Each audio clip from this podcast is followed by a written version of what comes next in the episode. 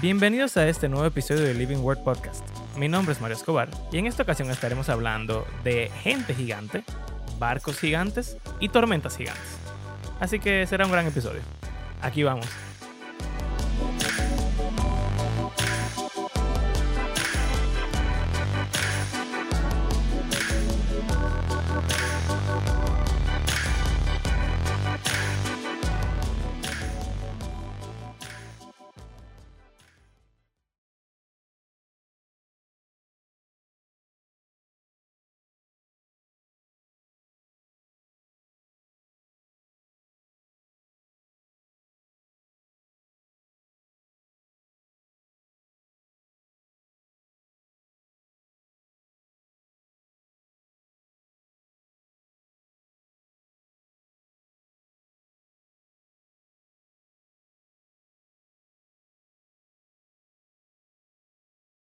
Hoy estaremos hablando de los gigantes. Las mejores introducciones. ¿Cómo están? Gigantes como, como, como Goliath. Algo así como, como Hulk. O o no, no, como Ant-Man. Como Ant-Man. Ok. Se ponen chiquitos que también. Se pone gigante. Bueno, puede ser, no sé. Bienvenidos a un nuevo episodio de Living Word Podcast. Y aquí está con ustedes Abraham Sánchez, junto a mi compañero. Mario Escobar. Y tenemos para anunciarles que ya nació el bebé de Andrés. Oh, sí, nació Arán. No sé si recuerdan, habíamos dicho que Andrés está ausente eh, porque ya su esposa estaba a punto de dar a luz y tenía algunas complicaciones, así que quizá vuelva en algún episodio futuro. Quédense Pronto, sin a la saber. expectativa. Eh, como es como ladrón en la noche. Sí. Y Hubiera sido heavy tenerlo para en verdad. bueno, sí, pero. Em, yo hablé de gigantes, pero realmente ese no es el enfoque de nuestra historia, pero es algo que es Es imposible leer este, es imposible leer este pasaje y no preguntarse qué, ¿Qué es rayos? eso. Entonces, obviamente vamos a hablar de eso. Pero ah, recordando que acabamos de leer juntos y estudiar Génesis 1, 2, 3, 4 y más o menos el 5 no lo leímos, pero hablamos un poco al respecto. Y la siguiente historia a la cual llegamos es a la historia de Noé y el diluvio, muy famosa por los animalitos, muy bonito. Una jirafa de saliendo sacando la cabeza por la ventana. Exacto. Sí, sí. Pero- lindo, todo lindo. Sí, realmente no historia muy bonita. Y eso lo vamos a ver. En lo absoluto. Y. ¿Sabes que yo, yo estaba dibujando el arca en estos días? Y hice una caja, literalmente. un- una caja gigante. Y Carla me dijo de que, ¿y qué es eso? Y el arca, ¿qué? Sí, el arca. Pero ven acá, el arca no era como un crucero gigante de madera. que estaba relajando. Pero como que todo el mundo se lo imagina como un crucero gigante de madera. Pero en verdad, vamos a aprender acerca del el arca de Noé. Génesis capítulo 6. Exacto. O sea que antes, hay, esto no está hablando de Noé todavía. En Génesis 5 se nos dice que nació Noé, pero entonces después, cuando comienza Génesis 6, no, no está hablándonos de Noé todavía. ¿Ok? Dice, aconteció que cuando los hombres comenzaron a multiplicarse sobre la superficie de la tierra y les nacieron hijas, interesante de que hace énfasis en que le nacieron hijas, como que para nacer no tenían que tener hijas ya de por sí, pero es importante para la historia. ¿Por qué? Porque los hijos de Dios vieron que las hijas de los hombres eran hermosas y tomaron para sí mujeres de entre todas las que les gustaban. Entonces, El ya, Señor pe- dijo. pe- pe- ya, vamos a pararnos aquí ya, porque... claro, ¿Qué es eso? ¿eh? ¿Qué es eso de que, que los hijos de Dios vieron hija de hombre y entonces se, se casaron? Se Sí, casaron. no ha dicho o sea, más nada No todavía. es que se casaron, nada, eso fue que se, se llegaron a ella. Juntaron. Como dice. Como Las dice Reina Valera, conocieron. Las conocieron, exacto. Ah, una cosa, tú dijiste en, en el episodio de que hablamos de Caín, Tú dijiste que conoció a su esposa. Y yo sé que tú lo sabes, pero que conoció significa tener relaciones sexuales en la Biblia, Sí. por lo regular. En ese contexto significa tener relaciones sexuales. Entonces, después oyéndolo, pareció como si tú hubieras dicho que Caín conoció a su esposa en la, en la tierra de Nod. Lo cual es una posibilidad, pero no es lo que el texto estaba diciendo. Entonces me acordé porque mi Mm. hermana me mandó un video de un tipo en YouTube que estaba hablando de eso mismo, de eso mismo, de quién era la esposa de Caín, qué sé yo, y entonces, eh, nada, como que él dijo, parte de los argumentos que se usan para decir que Caín no conoció a su esposa fuera, o sea, que no había gente afuera, es que conocer no significa conocer de por primera vez, sino que significa tener relaciones sexuales. Lo cual es cierto, pero eso no, Sí. no le quita o le pone nada realmente. Pudo haberla conocido en Nod si No, había claro. gente allá, o si era su hermana, pues la conoció de antes, no importa. Nada, era simplemente... Como quiera había alguien que lo podía matar. Sí, exacto. Ya, o sea que, bueno. Pero también pudiera ser su hermano. Pero bueno, eso no es parte de este episodio. Simplemente me acordé y, y- y lo dije. Ok, los hijos de Dios y las hijas de los hombres. Abraham, ¿quién eran los hijos de Dios y quién eran las hijas de los hombres? Por favor, tú que eres el que más sabe de todo esto. La- los hombres pueden tener hijos o hijas. Y estas son hijas de seres humanos, mujeres, básicamente. Y aparentemente eran hermosas. Exacto. Tenían atractivo. ¿Y los hijos de Dios? Yo soy un hijo de Dios. so, sí, en, en Juan usa mucho el lenguaje de ser llamado hijo de Dios. Sí. Y En- Jesús en también era hijo de. Dios. Es. Jesús, a Jesús lo mataron en parte por decir que él era el hijo de Dios. Entonces, eh, que Israel era hijo de Dios también, Ok, creo. sí. Y no sé si a David también se le llama así.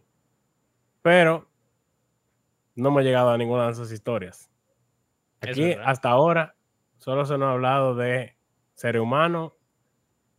O sea, no, el único di- Dios es el único que ha aparecido, la única deidad, por decirlo así, que ha aparecido hasta el momento. Y la serpiente, que no sabemos qué, qué era eso, ¿Qué rayo Eh, era?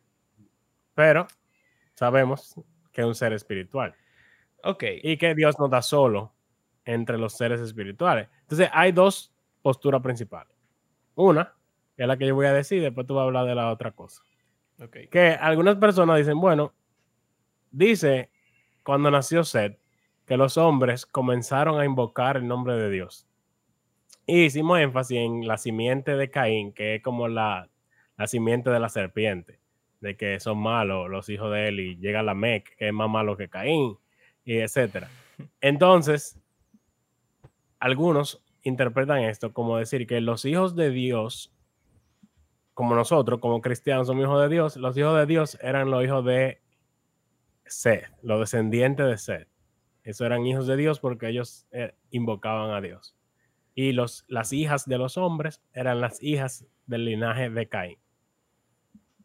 Y que ellos se juntaron y al Señor eso no le gustó. Bueno, no hemos leído esa parte, pero... Ok.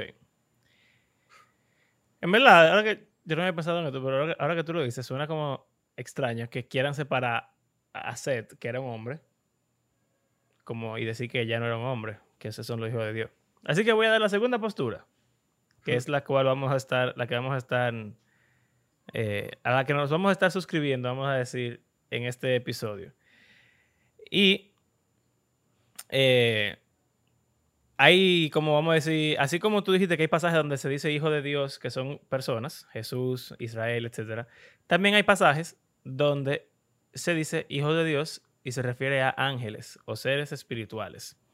Por ejemplo, en Job, cuando dice que van todos los ángeles y se presentan delante de Dios, no dice ángeles, dice que fueron los hijos de Dios y se presentaron delante de Dios. También hay algunos salmos eh, donde habla de dioses o ángeles, pero le dice hijos de Dios. Eh, y entonces, ah, por ejemplo, en Daniel, cuando está el horno de fuego, eso es el capítulo 3 o Sí. 4, dice Nabucodonosor cuando ve El 3. en el 3, ajá, que Nabucodonosor ve que aparece un cuarto hombre al lado de los amigos de Daniel. Dice que el aspecto del cuarto era como el de un hijo de los dioses, o sea, como un ángel, un ser angelical. Entonces, ¿por qué eh, yo creo que es más factible que sea esa? Bueno, la Biblia hace referencia a ángeles en otros pasajes, también del Nuevo Testamento, como en el libro de Judas, que en, en el pasado rechazaron su, dije, su morada, o su, como su gloria, su estatus, y, se, y se corrompieron. Y Dios los castigó. Y eso está haciendo referencia a una, vamos a decir, folclore judío, quizá, o historias, quizá, mitología judía, quizá se pudiera llamar, o simplemente creencias judías que están en otros libros que no están en la Biblia, libros apócrifos, que simplemente son libros que fueron escritos por los judíos que tienen valor histórico o poético o lo que sea, pero no fueron parte de la Biblia porque no fueron escogidos así por el pueblo de Israel, guiados por el Espíritu. Entonces, importante aclaración. Entonces, el libro de Enoch es uno de estos libros que cita Judas específicamente. Y el libro de Enoch es un libro que realmente, aunque dice que fue escrito por Enoch, el séptimo después de Adán. Eh, eh, obviamente un pseudográfico. Pseudoepígrafo se llama. Pseudoepígrafo que significa que el nombre no es real. O sea, se puso el, autor, se hizo pasar por Enoch, se puso el nombre de Enoch como para darle más validez al libro. Eso no era algo extraño en esa época. No era yo asumo que el lector sabía que no fue Enoch. Exacto. No era algo, vamos a decir, deshonesto, ni para engañar a nadie. Simplemente era, era en forma en la que se hacían las cosas en ese, en ese momento.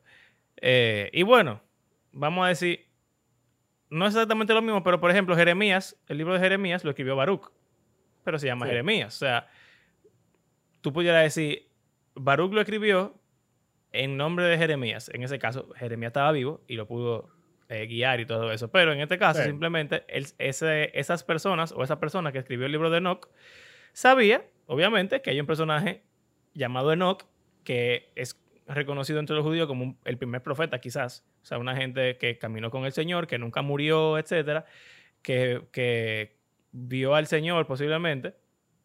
Y entonces todo eso sacó cierta, ciertas historias de que Enoch subió al cielo, tuvo visiones, profetizó y habló a los ángeles. Incluso. Un apocalipsis también. Eh, exacto, una visión acerca del fin de los tiempos y del reino de Dios.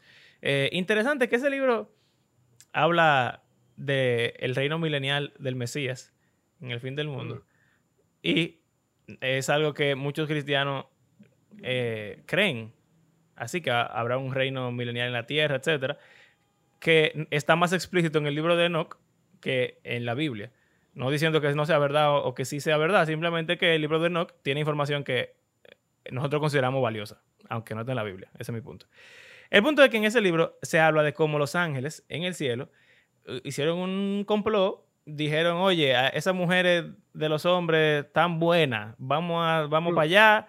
Y de hecho estaban, yo lo leí en estos días, como que tenían miedo y no querían ir. Entonces el líder de ellos, que se llamaba Sam Yasa, eh, le dice de que no, yo no voy a ir porque me van a dejar solo y entonces al único que van a castigar va hacia mí, que sé yo cuánto. Entonces los tigres después hacen un, un pacto y le dicen que no, te prometemos que vamos a ir contigo y vamos a hacer todo lo que tú hagas y yo cuánto. Entonces bajaron a una montaña, que es el monte... Eh, eh, Hebrón, eh, no. no el, Bazán, ¿no es? Bazán. O sea, no sé si es el nombre Sí, yo creo que Bazán. Bueno, bajan a un monte famoso en la Biblia. y el nombre de ese, monte significa promesa o pacto, que ellos hicieron una promesa de que iban a, a bajar, entonces bajaron, eh, se llegaron a las mujeres, las conocieron y tuvieron hijos. Y esos hijos, entonces seguimos leyendo. Pero básicamente en esa dos posturas. Eh, y también, si fueran hijos de hombre, los hijos de Dios, si fueran la descendencia de Seth, yo creo que tendría menos sentido lo que va a pasar a continuación. Así que. Hay una aplicación para eso también, pero sí. no muy. Ah, sí. Yo no la conozco. No, no muy convincente, pero. Bueno, continúa.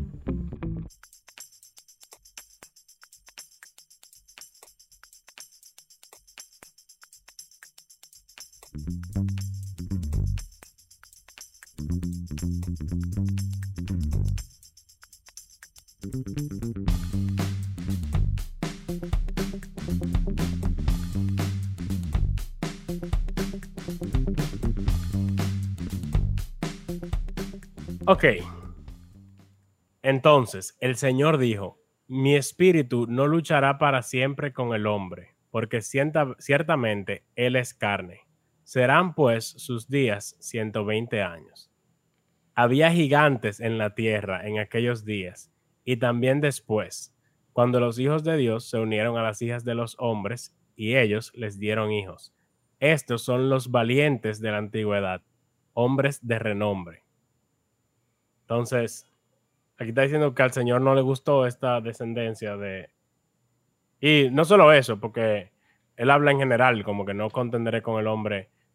Eh, se asume que la tierra era sumamente violenta en este momento y, bueno, valiente de la antigüedad implica que había guerras y Exacto, esa palabra significa matanza. guerreros. O sea, vimos que la Mec mataba, Caín mató, esta gente matan aún más. Como que ya son guerras mundiales, por así decirlo, en Exacto. su época. Eh, eh, guerras tribales. Entonces aquí dice que ellos eran los valientes y la gente de renombre de la época. Eh, algunas versiones dicen héroes de la antigüedad. Y eh, el 120 años era, era algo que quizá vamos a dejar un chimbo ahorita, pero aquí dice que estos son los descendientes de esta unión. Entonces, dice gigantes. Sin embargo, eh, lo que dicen que los hijos de Dios son la descendencia de Seth, no dicen que estos son gigantes literalmente, no son personas de que sumamente altas. O bueno, hay otras teorías también, pero generalmente dicen que eran personas fuertes, que fueron los reyes de, la diferente, de los diferentes pueblos y que hacían guerra contra las otras naciones. Ah, algunos dicen que hicieron como selección, ¿cómo es que se dice? Como, Eh, por ejemplo, con lo que se hace selección artificial, creo que es. Eugene- elegí- eugenética. elegí- ajá, eugenética. eugenética. Ellos querían la gente grande, entonces nada más se juntaban entre gente grande y así y crearon una raza de gente súper alta. Yo nunca había escuchado eso en mi vida. Esa la, la leí recientemente, está muy extraño. Ok. Eh, entonces, en realidad, la palabra Nefilim, que es la palabra que se traduce como gigantes en este, en No este texto, gigante. no significa gigante. Realmente viene de la palabra Nafal, que significa tirano, o Exacto. como un líder, pero malvado. O sea, tiene una connotación mala, tiene una connotación de poder y tiene una, una connotación de gobernar. Eh, y cuando dice que esos eran los héroes de la antigüedad, los hombres fuertes de antes, o sea, podríamos pensar en un... Yo siempre pienso en Hércules. Para mí el, el- ejemplo más como que me llega de una vez. Es un semidios. Exacto. Zeus vino, tuvo con una mujer y entonces salió Hércules, esta persona súper fuerte que se convirtió en un guerrero famoso que llevó, le dio mucha victoria a, a su, a su pueblo. Eh, y él, ese personaje está, o sea, llena la mitología griega. Y muchos otros, como Aquiles, mucho- otro semidios. Aquiles, otro caso súper también famoso. Están Rémulo, Re- Rémulo- Rómulo y Remo. Rómulo y Remo. Rómulo y Remo Fundadores de Roma. que son los fundadores de Roma. Guerrero valiente, un hermano que mata al otro. Eh, Y entonces él funda Roma y de ahí, ¿verdad? Entonces, es algo, es un tema recurrente en las historias antiguas de que las personas que iniciaron las grandes ciudades, los grandes pueblos, las grandes naciones que hoy conocemos, no eran gente normal, eran gente. Y generalmente esas, esas civilizaciones antiguas eh, tenían muchísima esclavitud. Y los reyes eran como que dueños de todo y superiores a todo el mundo. Entonces, como que yo puedo hacer lo que yo hago, porque yo no soy un ser humano normal. O sea, yo puedo ser, yo estoy por encima de todos ustedes, no solamente porque alguien me eligió por mi linaje. Digo, sí, por mi linaje, pero no un linaje solamente humano, sino que yo soy descendiente de los Exacto. dioses. Tanto así que César, eh, Julio César, era un hombre normal. Hasta ese momento Roma era una democracia. Y después de su muerte, que sube Augusto, él hizo que su papá, o sea, como que creó la narrativa De que de su que papá su era una deidad o una semideidad. Él- y entonces él se llamó a sí mismo Hijo de Dios. Y eso le dio el poder y la, le- el cuento que necesitaban para volver a Roma un imperio que conquistó el mundo. Exacto. Eh, y así siguió. O sea, el, César, el título de César, como que Y cada funcionó. uno se volvía un hijo de Dios. Y tenía incluso un culto, un culto a. César. Eh, o sea, que no es algo, es algo que pasó por miles de años. De eso, de decir, no, que yo soy descendiente de los dioses. Nabucodonosor Exacto. e hizo la estatua para que la adoraran a él también, o sea que... Sí, era muy era común. común. Y de hecho, los reyes de la antigüedad se les llamaba, exacto, hijos de Dios. O sea, el- la razón por la cual ellos eran reyes tenía detrás la idea de que ellos provenían de los dioses, o por lo menos que fueron elegidos por los dioses y le dieron algún tipo de poder o de facultad para reinar. Entonces, ¿qué pasa? También en el libro de Enoch se nos dice que ciertamente los ángeles que bajaron y estuvieron con las mujeres tuvieron estos hijos y que los ángeles les enseñaron a los hombres toda clase de eh, disciplinas interesantes, magia, guerra, eh, entre otras cosas. Y como que se la dieron a esos hijos para que ellos desataran terror sobre la tierra. Y cuando dice di que, que el Señor vio que la maldad, en el versículo 5, que la maldad era mucha sobre la tierra y que el hombre solamente quería hacer el mal, eh, en el libro de Enoch se dice que eso que tú dijiste, como que había demasiada violencia en la tierra. Y la idea es que esos gigantes, esos Nefilim, como que su, su hobby, detrás de esto. Sí, su hobby era matar gente y, y traer opresión y maldad, violencia, abuso. Eh, mataban muchísima gente. Y entonces en ese relato del libro de Enoch dice que la sangre inocente, como la de Abel, que clamó a Dios. Entonces la sangre de esa gente inocente clamaba a Dios y le decía, Señor, ¿cuándo tú vas a traer el juicio sobre la tierra? Y sobre esos hombres malvados, los hijos de los ángeles, que vinieron y acabaron con todo.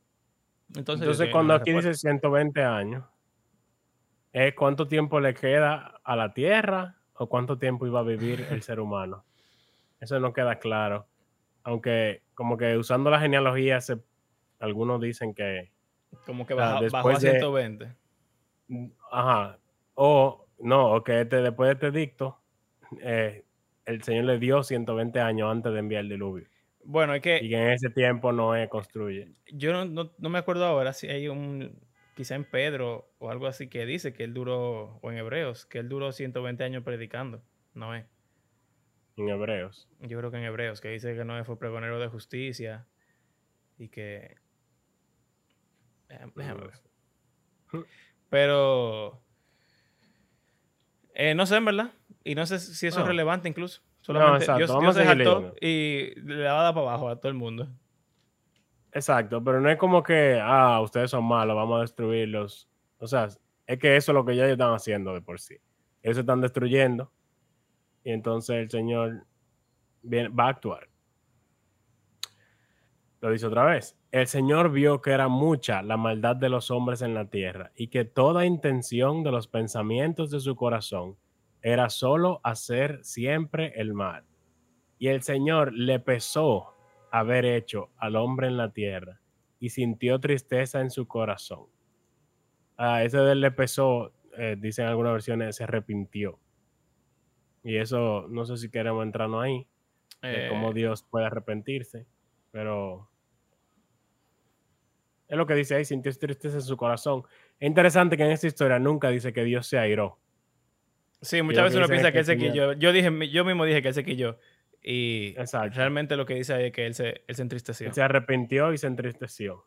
Entonces el Señor dijo, borraré de la superficie de la tierra al hombre que he creado, desde el hombre hasta el ganado, los reptiles y las aves del cielo, porque me pesa haberlos hecho. Pero Noé halló gracia ante los ojos del Señor. Bien. O sea que Qué suertudo. aquí que con- ¿eh? Qué suertudo. Sí.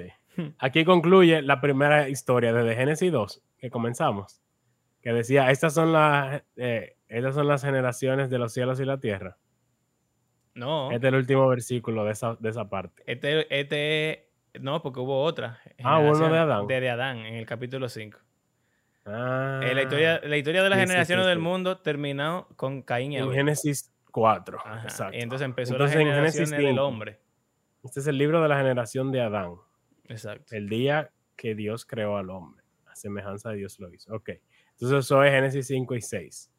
Entonces ahora en el Génesis 6 también, versículo 9, dice, estas son las generaciones de Noé. Ok, Ujú. Entonces, eh, lo cual indica que aquí concluyó una narrativa que nos está dando la explicación de qué va a pasar en la siguiente, en la siguiente historia. Concluye diciendo que Noé halló gracia. ¿Hay algo que decir? Eh, bueno, interesante aquí, algo que, que sería bueno que mantuviéramos pendiente en cuanto al lenguaje bíblico. Dice que él va a borrar de la superficie de la tierra al hombre. Y entonces dice, el ganado, los reptiles y las aves del cielo, que son las tres, eh, los tres tipos de seres que él creó para seis. que habitaran eh, en la tierra en el día 5 y en el día 6. O sea, Ah, sí, las sí, aves son del día 5. Los peces no, porque obviamente los peces viven en el mar, entonces no Exacto. importa que el diluvio llegue. Pero las aves, los reptiles y el ganado son animales que él creó y el hombre, que también lo creó en el día 6. Entonces, eh, o sea, Dios va a proceder ahora a acabar con el mundo y a descrear lo que él creó en Génesis 1 y 2. Exa- Exactamente, es como un undo. Y Exacto. lo vamos a ver con el lenguaje que se utiliza para hablar del diluvio. Pero antes de eso, nos habla un poquito de Noé.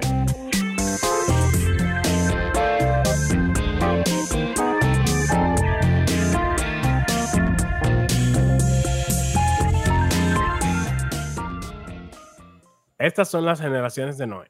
¿ok? Noé era un hombre justo, perfecto entre sus contemporáneos. Noé siempre andaba con Dios, que es lo mismo que se dice de Enoch, que anduvo con Dios. Noé engendró tres hijos, Sem, Cam y Jafet. Pero la tierra se había corrompido delante de Dios y estaba la tierra llena de violencia, aquí lo dice. Dios miró a la tierra y vio que estaba corrompida, porque toda carne había corrompido su camino sobre la tierra. Entonces Dios dijo a Noé, he decidido poner fin a toda carne. Eso es Nefesh. No. Ok. Porque la tierra está llena de violencia por causa de ellos.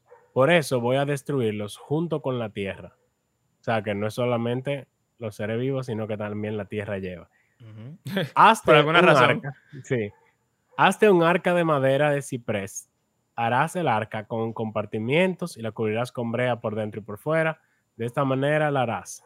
300 codos de longitud, 50 codos su anchura, 30 codos su altura. Le harás una ventana que terminará a un codo del techo y pondrás la puerta en su costado. Harás el arca de tres pisos. Es heavy que si tú, verdad, si tú te pones a ver la- las dimensiones, Un prisma rectangular. es un prisma rectangular, pero es largo. O sea, mide, Sí. eh, mide, déjame ver, 300 por 10 50. veces. O sea, tre- 30 codos por 10 10. veces Mide de 10 largo veces lo que de mide de largo lo alto. que mide de ancho, de alto. O sea, que era, si tú lo ves fuera bien de lejos, sería como una cosita finita, pero larga. Lo cual es, es extraño. Eh, pero es como una caja, literalmente, un cofre. Sí. No dice que iba a tener nada. Y entonces, en eso, supongo que cada, cada piso tenía 10 codos de, de alto porque tenía tres pisos. Bueno, sí, se puede decir. Y dice codos. ¿Qué es lo que es un codo? Bueno, eh, si me están viendo aquí en YouTube, pueden ver, el codo es desde la punta del codo, obviamente, Wow. a la punta del dedo. ¿Ok? Del dedo Entonces mayor. eso es un codo. Al dedo mayor. Entonces, obviamente, al igual que el pie en la antigüedad, que variaba con el pie del rey del momento, eh, hasta que se estandarizó, el codo, cada persona tiene un codo diferente. Y mientras tú eres, si un codo de gigante y un codo de alguien enano, no es lo mismo. Entonces, pero se asume, por ejemplo, que 300 codos, aquí en esta Biblia, lo pone entre paréntesis, Sí. 135 metros. O sea, que es un aproximado de cuánto se cree que era esto. Exacto. No era tan grande, en verdad. Si tú lo piensas. Es grande, O sea, pero... es grande, pero no es. Bueno, mira, dice aquí un codo 45 centímetros. O sea, que es casi medio metro, Exacto. según esta versión. Eh, 130 metros. Eso es. Es grande. Es grande, sí, es grande. Es, es pila grande, en verdad. El arca que hizo Kenham es de verdad de, ese tamaño. Él Yo creo que la hizo un más grande. a escala. Bueno, es que depende de cuánto ellos usaron de codo. Mm, bueno, Vamos a está ver. Answers in Genesis. es, es grande. Es muy grande. Eh, eso de que la vas a recubrir de. ¿De qué? Que la iba a recubrir, recubrir de lo negro, ¿cómo es que se llama? 500. De brea. Eso es lo que, lo que usan para cubrir la canatica de Moisés cuando lo tiran al, al río. Y eso es básicamente asfalto, como que la versión antigua del asfalto. Eh, la idea era hacerla impermeable, obviamente. Y una ventana, porque obviamente hay que respirar. Sí, el, el codo de Kenham es un poco más largo. Ah, Ok. O sea, aquí dice 45 centímetros, el de ellos es como de 52. ok. Pero No, o sea, obviamente por 300 solo hace mucho más largo que 135. sí. Pero Eh, Pero sí, era, era grande. Entonces, yo traeré un diluvio. En el 17, que estamos. sí, estamos en el 17. Entonces yo traeré un diluvio sobre la tierra para destruir toda carne en que hay aliento de vida debajo del cielo. O sea que aquí se dice que hay aliento de vida no solo en el ser humano, sino en los animales y en las, las Sí. aves. Entonces, tú me preguntaste si carne era nefesh, alma. No. Carne y aliento de vida es nefesh. Entonces, va a decirlo después. Cuando dice ser viviente, esa palabra es nefesh. Ah, ok. Carne es otra cosa, que no me acuerdo cómo se dice ahora mismo. todo lo que hay en la tierra perecerá. Pero estableceré mi pacto contigo. Entrarás en el arca, tú y contigo tus hijos, tu mujer y las mujeres de tus hijos. Y de todo ser viviente, ahí es, de toda Exacto. carne, meterás dos de cada especie en el arca para preservarles la vida contigo. Macho y hembra serán. De las aves según su especie, de los animales según su especie, de todo reptil de la tierra según su especie, Dos de cada especie vendrán a ti para que les preserves la vida. Y tú toma para ti de todo alimento que se come y almacénalo. Y será alimento para ti y para ellos. Así lo hizo Noé, conforme a todo lo que Dios le había mandado, así lo hizo. O sea que hace un, un barco gigante, el Señor le va a enviar los animales en parejas. Hasta ahora dice eso, después cambia un poco eh, las cantidades. Él, sus hijos, sus esposas, ¿no? A sobrevivir en un barco gigante por un periodo indeterminado. Entonces, todo lo que tiene aliento de vida, ¿verdad? Eh, en el 19 de todo ser viviente, a eso en Nefesh. Y entonces, aquí, como que si tú te pones a ver, la forma en la que él está describiendo lo que va a pasar es como si el arca va a ser como el Edén. Porque Mm, cuando yo crea el mundo, o bueno, no solamente el Edén, sino el arca va a ser como el mundo entero. Porque ya no va a haber mundo. Lo que queda, exacto. Porque, eh, mira que en Génesis 2, El jardín sería. la... Bueno, si tú, es que tú sabes que en Génesis 1 no hay jardín. Sí, y en Génesis sí, 2 no. sí. Entonces hay como una mezcla de, de esos dos pasajes. Pero básicamente, eh, en Génesis 2, cuando Adán está... Cuando el hombre está nombrando a los animales, dice que no se encontró para él ayuda. Lo cual asumiría que para los animales sí había. O sea, hay mucha gente Claro. como que lo lee y dice, ah, él veía a los animales en pareja, se daba cuenta que los animales eran iguales, y entonces él, al darse cuenta de que él no tenía a alguien igual, dijo, ah, pero yo estoy solo. Eh, y cuando en Génesis uno dice que lo creó al hombre, lo hizo varón y hembra. O sea, estamos asumiendo que Dios, obviamente, desde el principio creó a los animales varón y hembra para que se reprodujeran, y así lo bendijo. Exacto. Entonces, lo estamos devolviendo a ese estado, como si fueran Ujú. los Adán y Eva de los animales. Dos parejas Exacto. solamente. Eh, de Primera inicio. pareja. Exacto. Y vuelve, vuelve- la expresión de según su especie. Dice que cuando él lo creó, él creó todo animal según su especie, según su género, para que se reprodujeran. Y entonces eso es lo que dice aquí también. Eh, Y al final lo de los alimentos. y los alimentos que Dios bendice a los humanos y a los animales y da todo alimento que se pueden comer. Entonces, como que Dios está preparando a Noé para que viva en este mundito. Porque él va, Por no se sabe cuánto tiempo no, todavía. él va a destruir el mundote, entonces le da un mundito para que ellos vivan mientras tanto. Exacto. Y Noé hizo lo que cualquiera persona, cualquier persona sensata hubiera hecho. Le hizo caso. claro. ok, entonces, el Señor dijo a Noé, entra en el arca tú y todos los de tu casa, porque he visto que solo tú eres justo delante de mí en esta generación. Es interesante para mí. Es muy interesante, en verdad. Solo tú. Entre Eh, todos. Y dice anteriormente que él just- que Noé halló gracia a los ojos de, de Dios. No dice por qué él halló gracia en ese momento. Pero, Igual que, que Abel. exacto. Es lo mismo, más o menos. Pero aquí se nos hace como una pequeña aclaración. O sea, es que él era justo. A diferencia de la gente a su alrededor. De todo animal limpio tomarás contigo siete parejas, el macho y su hembra. Y de todo animal que no es limpio, dos, el macho y su hembra. También de las aves del cielo, siete parejas, macho y hembra, para conservar viva la especie sobre la superficie de toda la tierra. Entonces, Porque dentro de siete días haré llover sobre la tierra cuarenta días y cuarenta noches, y borraré de la superficie de la tierra a todo ser viviente que he creado. ¿Qué es los un ani- animal? Los limpio? animales sucios son lo- los que no se bañan y los limpios son los que se bañan. ¿Cómo uno sabe cuál es la diferencia entre un animal limpio y un animal no limpio? Leyendo Levítico. Ok. O sea, los animales Eh, puros ceremonialmente. Yo creo que esa es la idea, pero obviamente solo el judío entendería eso, porque hasta ahora no se nos ha dicho que- cuáles son esos. Y no existe esa, esa regla. Eso se lo dieron a Moisés. No, sí, pero vamos a asumir que Dios se sabía lo, cuál era Dios se lo no. a los humanos desde antes. una foto. Ok, sigamos. Ah, eso es lo que tú Como dijiste de, de que eran siete parejas, pero antes eran dos nada más. Entonces ahora como Ajá. que... Hay algunos animales que tienen Sí, más. está abundando, pero está bien. Tiene sentido. Sí. Y Noé hizo conforme a todo lo que el Señor le había mandado.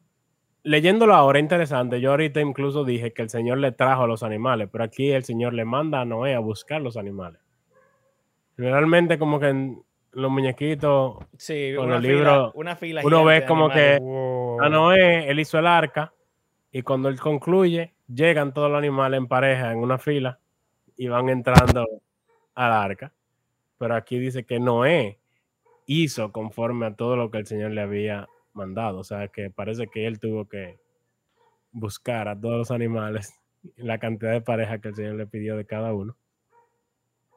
Lo cual, si tú buscas cuántas especies de animales existen, Tomó, tomó 120 es- años, obviamente. Sí, Eso es obvio. un poco tedioso. Y cada, entonces dura vivo 120 años.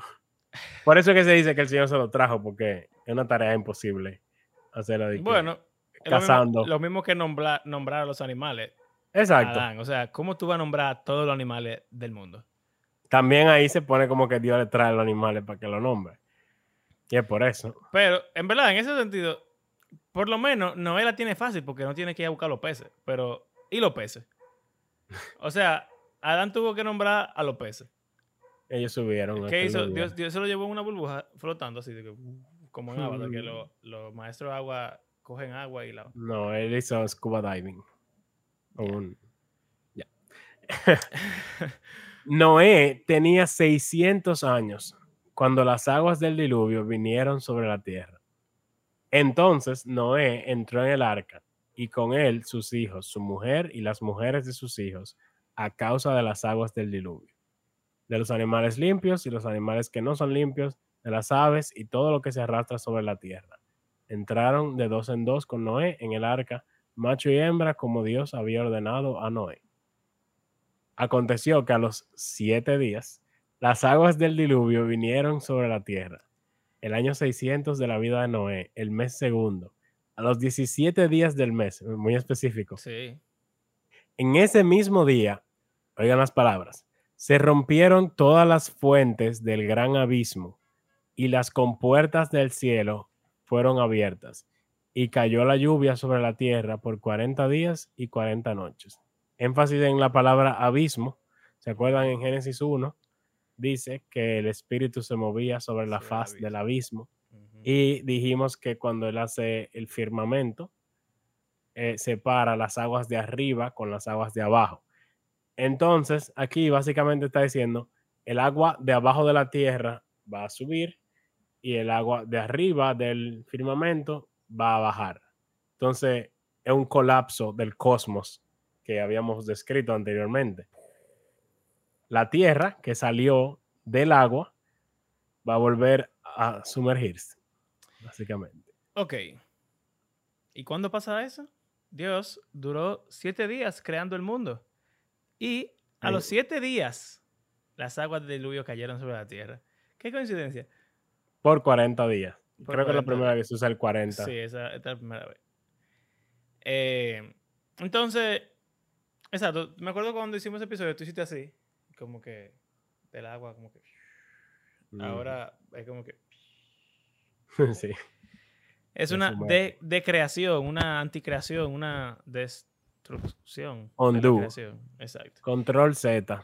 Y eh, también lo dice eh, en el 4, dentro de siete días yo haré llover sobre la tierra 40 días y 40 noches y borraré de la superficie de la tierra a todo Nefesh, a todo ser viviente que he creado. O sea que todo lo que Dios hizo de los días 1 al 7, al, 6, eh, se, se desbarató. Y ahora que yo... Las estrellas. Bueno, ok, no todo. Y los peces. Y los peces. Pero ¿Dónde vive Dios ahora? Dios en el día 7 reposó en su creación. ¿Y si ahora él la desbarató? No, o sea, por ejemplo, Edén, ¿dónde queda? Ahí estaban los querubines y la espada de fuego. Bueno, bueno, vamos a leer, vamos a leer lo que dice.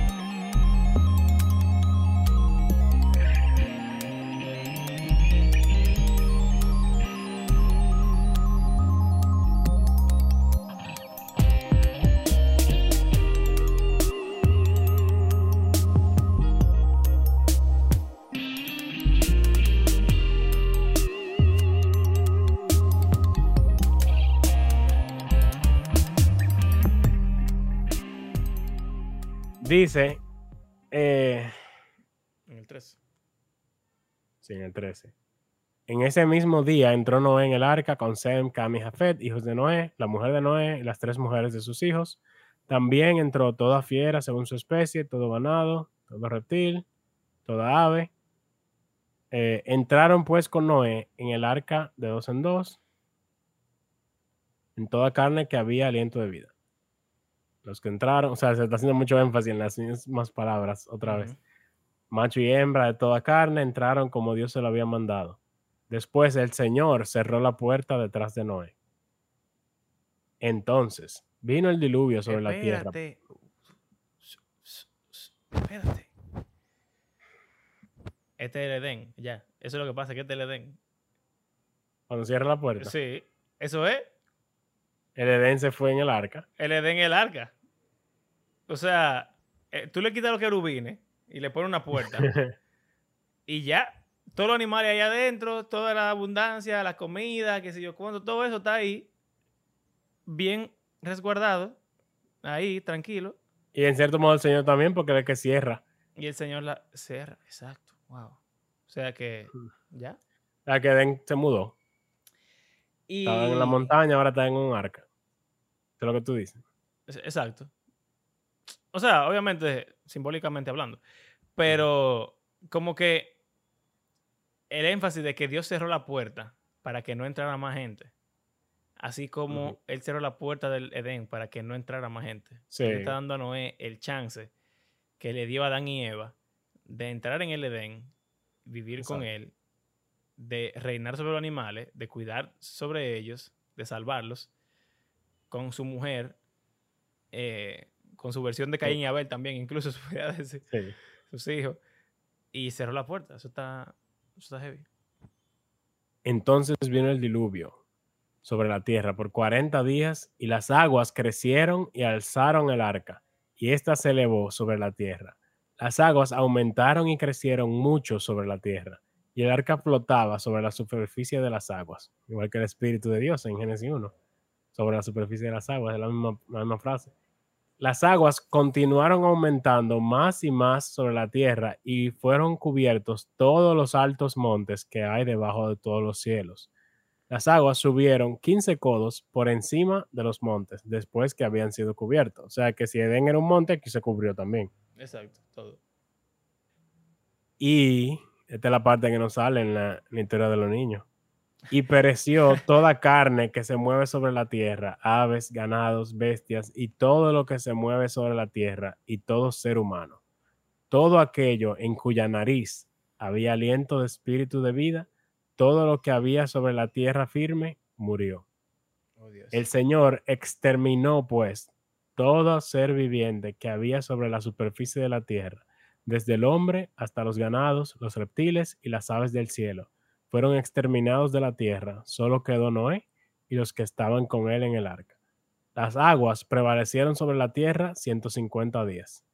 Esa es última parte importante porque generalmente se asume que fueron 40 días de lluvia y ya terminó, pero no. O sea, el agua siguió ahí 150 días después de que dejó de llover. Eh, qué fuerte, en verdad, verdad. Eso no lo ponen en Es, los, fu- es en los cuentos de niña. Todo, todo murió.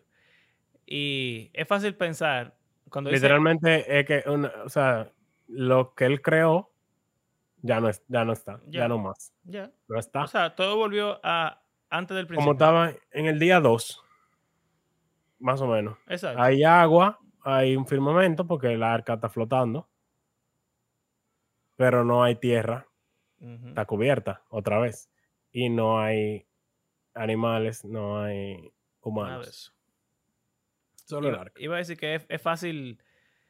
Cuando uno lee, por ejemplo, el Señor exterminó a todo ser viviente, pensar como que él estaba eh, quillado y matando gente así, como que por ira. Pero, como tú dijiste, o sea, Dios no, no No se ha mostrado enojado en ningún momento. O sea, es un juicio que al Señor le causa tristeza.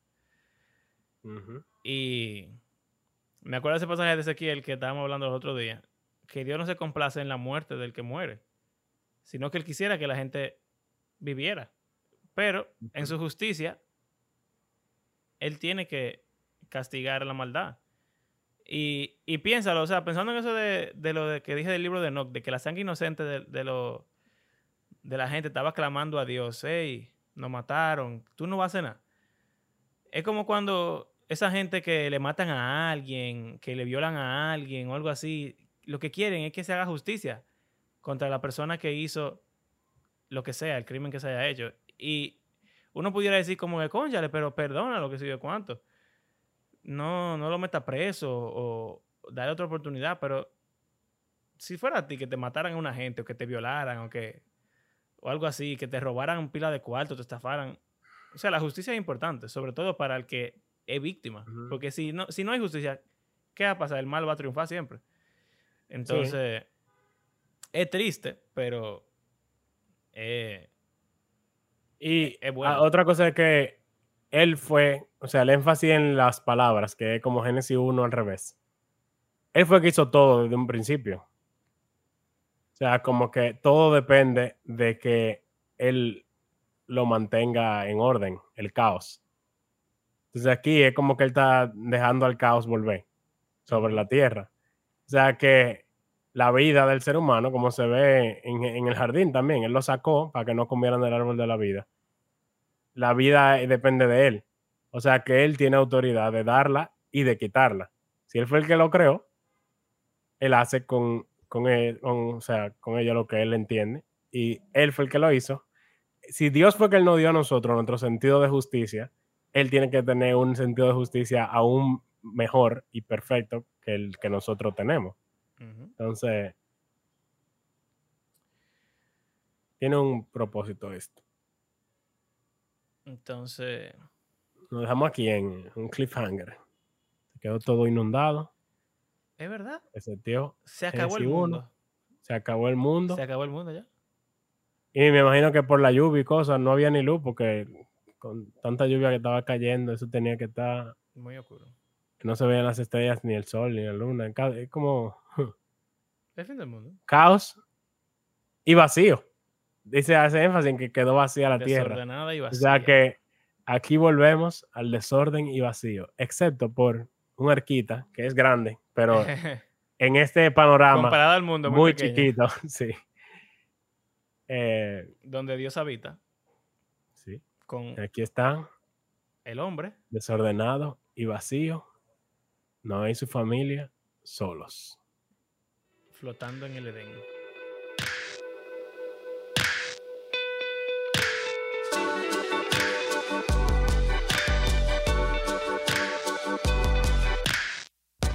Gracias por acompañarnos en este episodio.